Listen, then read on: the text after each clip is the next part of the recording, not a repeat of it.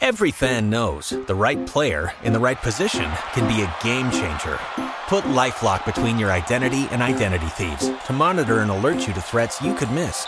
Plus, with a US-based restoration specialist on your team, you won't have to face drained accounts, fraudulent loans, or other losses from identity theft alone. All backed by the LifeLock Million Dollar Protection Package.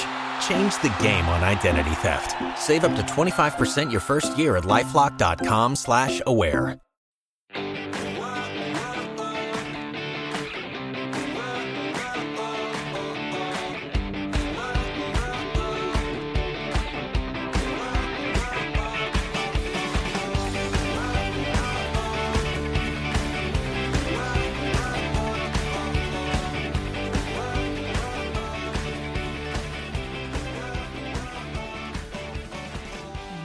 Días a todos. Hoy es lunes 23 de octubre y te doy la bienvenida al podcast de comiendoconmaria.com, tu plataforma online de alimentación y nutrición, donde tienes la academia online y la consulta con el servicio de nutrición y dietética, psicología y entrenamiento personal.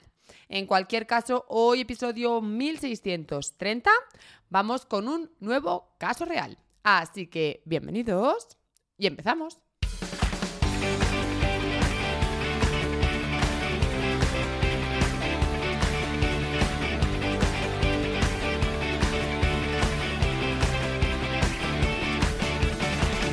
Bienvenidos, feliz lunes a todos y a todas. Espero que, como siempre os digo, tengáis una semana muy enérgica, con muy buena actitud y mucho ánimo.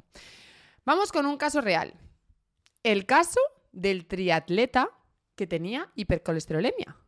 Una hipercolesterolemia hereditaria que conseguimos bajar con la alimentación.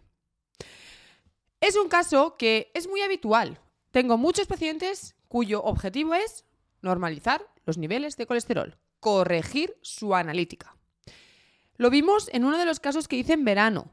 Uno de los pacientes que había eh, venido para perder peso, corrigió su hígado graso, corrigió su hipertrigliceridemia, su hipercolesterolemia.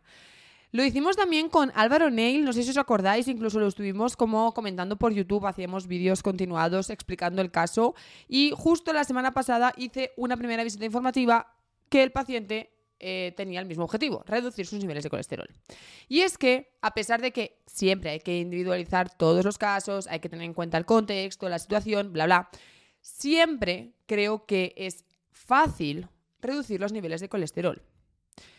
Porque aunque la gente crea que es complicado, la gente se lía, yo qué sé, tomar omega 3 y no sé qué de levaduras de arroz rojo y comprarse un montón de pastillas, eh, empezar a, no sé, incluir cosas así muy random en la dieta, que si ahora me atiborro a nueces, que si... En lugar de todo eso, es mucho más fácil. Es quitar primero lo que te está aumentando el colesterol y después podemos cambiar esa alimentación, favorecer, aportar otros alimentos concretos que ahora os explicaré y mejorar el estilo de vida.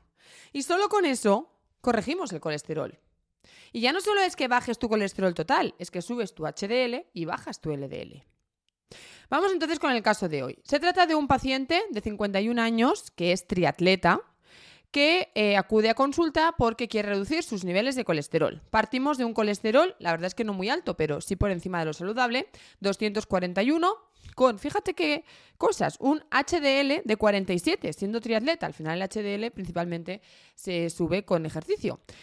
Y un LDL, el malo digamos, de 144. Y unos triglicéridos de 250. ¿Vale? Así que hay que corregir colesterol y triglicéridos.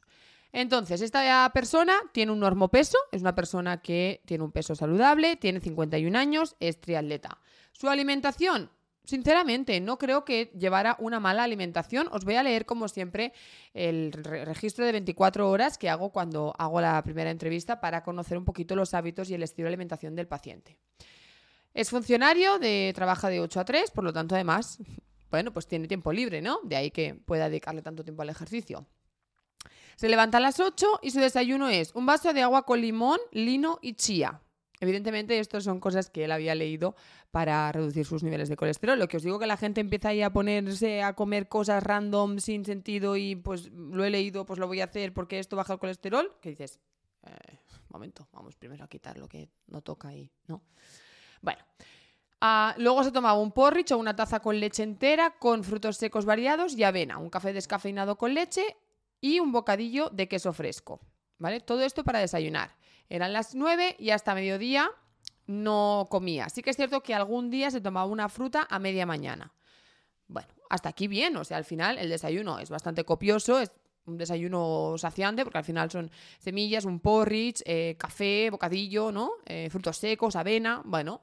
Pero sí que es verdad que es una persona que a lo mejor estaba muchas horas sin comer y con eso quedaba saciado y podía trabajar sin tener que interrumpir su jornada laboral y en caso de que le diera hambre o hubiera desayunado menos, pues tenía el comodín de la fruta. La comida. Eh, suele comer en casa, por ejemplo, una ensalada con fruta y un plato principal. Ahora estila más comer ensaladas completas como ensaladas de legumbres. Ese día había comido ensalada, más jurel a la plancha, más fruta, agua para beber, pan integral para acompañar. Correcto, o sea, bien. Al final, come equilibrado, come sano, no, no hay un consumo de alimentos poco saludables. Merienda. dependía del día que, de la semana y de si iba a hacer ejercicio o no.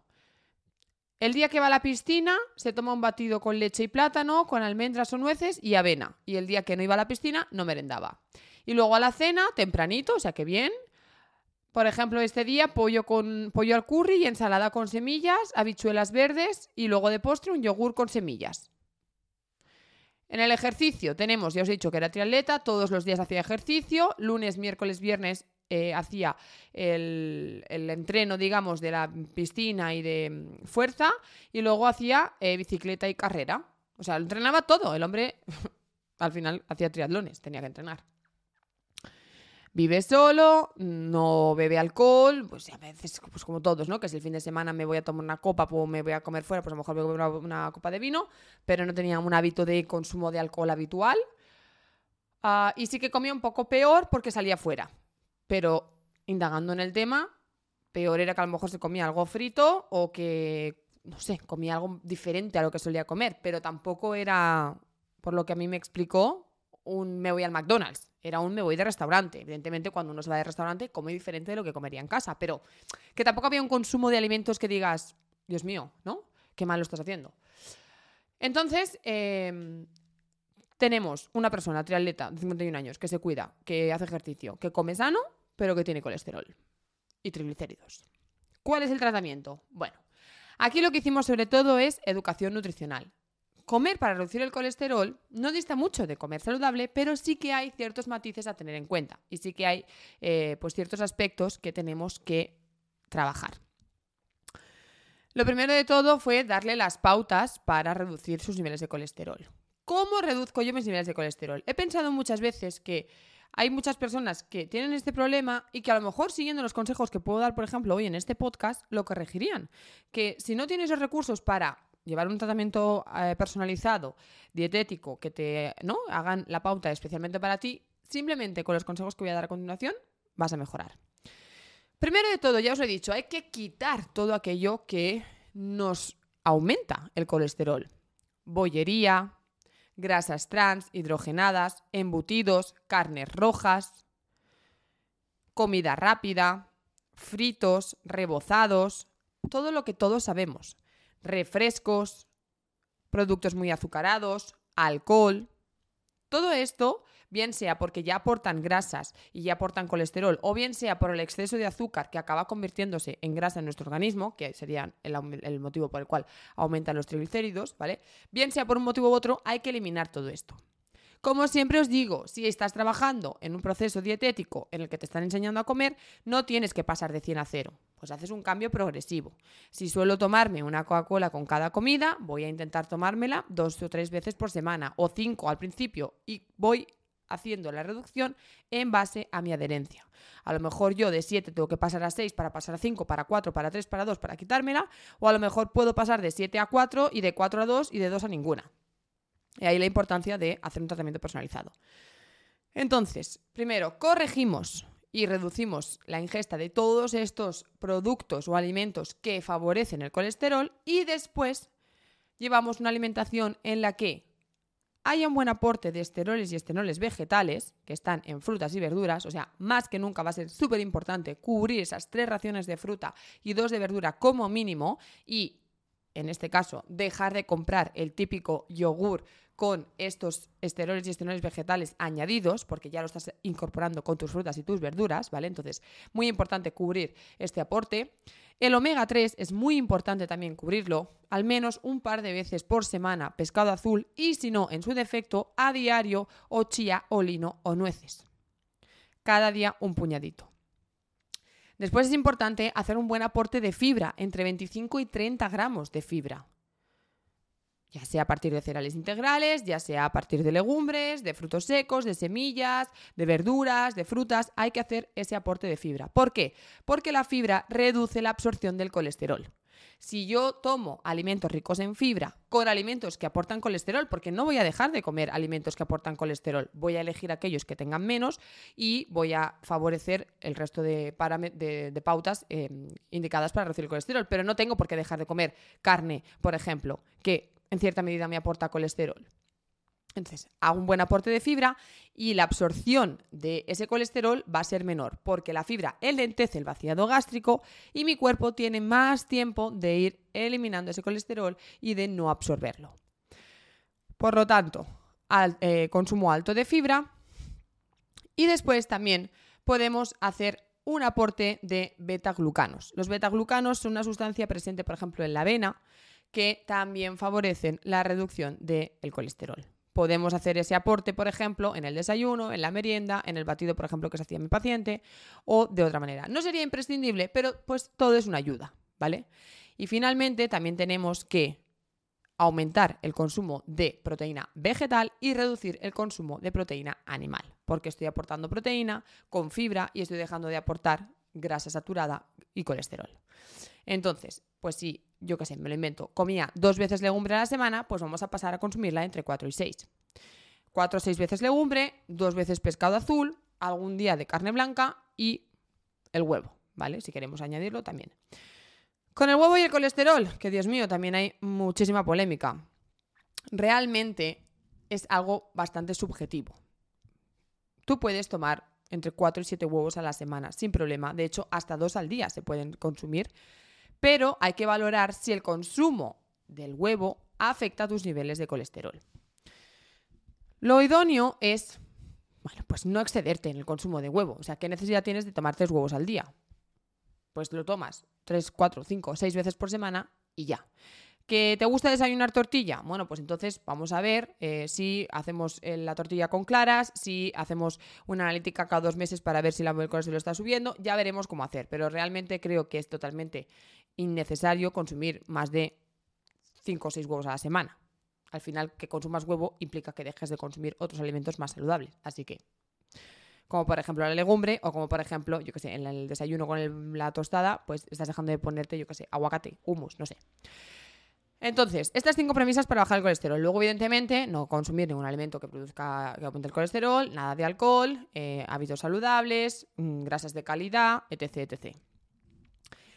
Con este paciente, en la primera sesión de la, del plan, de la, entrevista para el plan dietético, para el plan de acción, hacemos eh, la educación nutricional en las pautas para la hipercolesterolemia y nos vamos viendo cada tres semanas o cuatro, porque al final no se trata de una pérdida de peso, no se trata, se trata simplemente de aprender a comer para reducir los niveles de colesterol.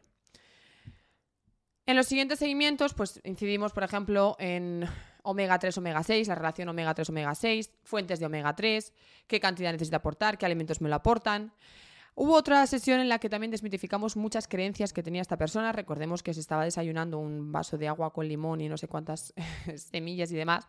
Pues vamos a ver qué creencias tiene esta persona sobre el colesterol. Por ejemplo, creía que el calamar aumentaba el colesterol y sí, no deja de ser una proteína animal. El colesterol siempre está en alimentos de origen animal, pero precisamente el calamar es uno de los eh, pescados más magros. Entonces, es que además los pescados grasos, la grasa que te aportan ayuda a bajar el colesterol. Entonces, creer que el pescado no lo puedes consumir porque te va a subir el colesterol es una creencia falsa.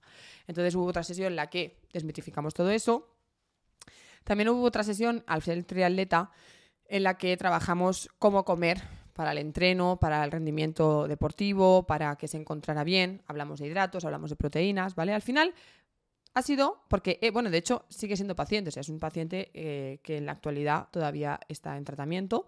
Em, hemos trabajado e incidido principalmente en la educación nutricional. Este paciente inicia tratamiento el 30 de junio y todavía no tenemos fecha final. De hecho, el último seguimiento lo tenemos para el 6 de noviembre, pero justo la semana pasada me escribió y me dijo, María, ya me ha hecho la analítica y ya me ha llamado el médico. Tengo que decirte que hemos hecho un buen trabajo porque me ha felicitado, mis eh, niveles de colesterol se han normalizado y mis triglicéridos también. Si contáis, julio, agosto, septiembre, octubre, cuatro meses, tan solo cuatro meses para normalizar los niveles de colesterol y triglicéridos. El resto de pacientes que que han venido únicamente con este objetivo también han necesitado, pues eso, entre tres y cuatro meses. Yo siempre digo un margen de entre 3 y 6 meses, pues para, ¿no? Ajuste, no, pues no, plan al límite, para tener un poquito más de margen. Pero en 3 meses, 4, hasta 6 como mucho, en ese periodo de tiempo ya normalizas tus niveles de colesterol. Mucho más si la causa de tu hipercolesterolemia es a partir de tus malos hábitos. Solo corrigiendo hábitos, pues lo vas a normalizar.